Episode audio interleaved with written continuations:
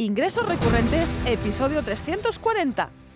Buenos días, ¿qué tal? ¿Cómo estás? Hoy es lunes 9 de enero de 2023, yo soy Rosa Soña Barniol y en este episodio te contaré por qué no necesitas crear tanto contenido para tu negocio de membresía, incluso si tu propuesta de valor se basa en este contenido recurrente.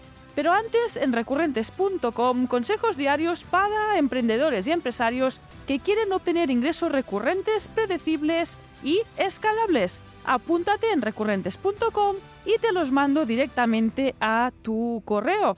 Por cierto, si te apuntas y dices que vienes de parte de este podcast, que nos has escuchado en el podcast, te regalaré un contenido de pago que está incluido dentro de nuestra membresía, totalmente gratis para ti si dices que vienes de parte de este podcast. Y ahora nos metemos de lleno a este temazo del día, que es este punto, ¿no? De por qué no necesitas crear tanto contenido.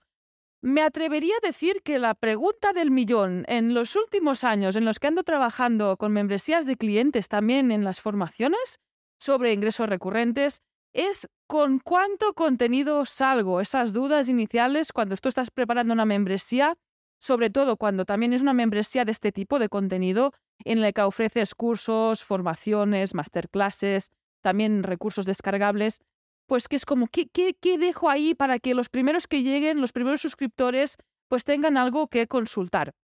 Durante mucho tiempo, eh, erróneamente se ha creído que cuanto más contenido, mejor.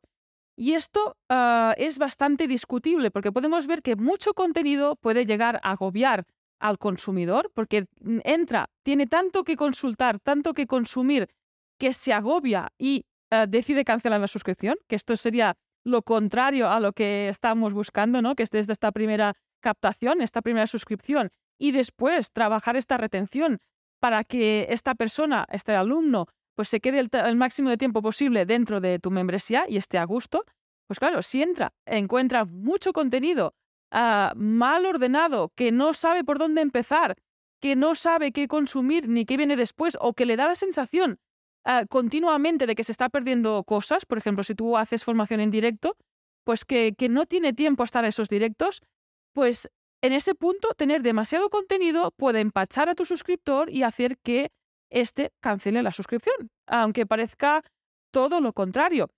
Al revés, si tú, por ejemplo, pues estás a punto de lanzar la membresía, lo que decíamos, propuesta de valor, pues con este contenido, estas formaciones, te puedes plantear salir sin contenido. ¿Por qué tener un contenido inicial que podamos consumir? Tú estás planteando tu propuesta de valor, planteas una expectativa, eh, por ejemplo, dices, oye, pues mi propuesta se basa en formación en directo.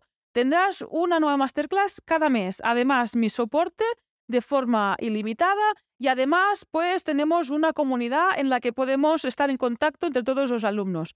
Esto ya es una propuesta de valor. Esto no conlleva crear este contenido previo para que eh, quien se suscriba lo encuentre dentro de la membresía. Además, estamos hablando pues de un contenido con una frecuencia más que asumible para ti. En este caso, pues te animo a ajustar esta creación de contenido a tus recursos y también a los de tu público objetivo. También decir que, aparte de crear contenido para tu membresía, que puede ser importante, además si pues, es la base de tu propuesta de valor, pues tienes otras muchas más tareas también importantes a la hora de lanzar la membresía que a veces pues nos centramos, nos paralizamos en esta creación de contenido y obviamos otras que son mucho más importantes. En este caso sería pues construir tu audiencia previa porque si no hay audiencia previa, ni tan siquiera tendrás a nadie a quien comunicar este fantástico contenido que tienes ahí preparado y creado para que lo consuman. Otro punto, cuando tienes esta audiencia creada, también es conocer muy bien esta audiencia, conocer muy bien tu público objetivo, conocer sus hábitos de consumo, lo que comentaba, a intentar ponerle el acceso muy fácil al contenido, a itinerarios, a, a guiarlo, asesorarlo, más que que tenga mucho volumen y que se pueda sentir agobiado o agobiada. Otro punto también eh, fundamental es trabajar la captación, captación de estos suscriptores.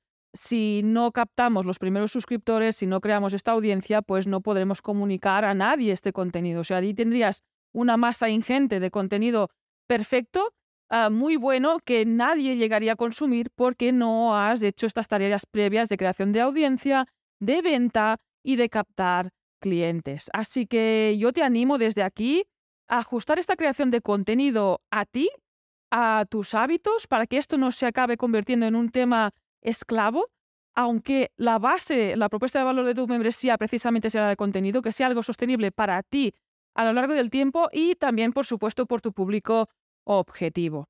Así que animarte que, que te que lances, que no te paralices en este punto pensando que tienes que crear mucho más ah, contenido.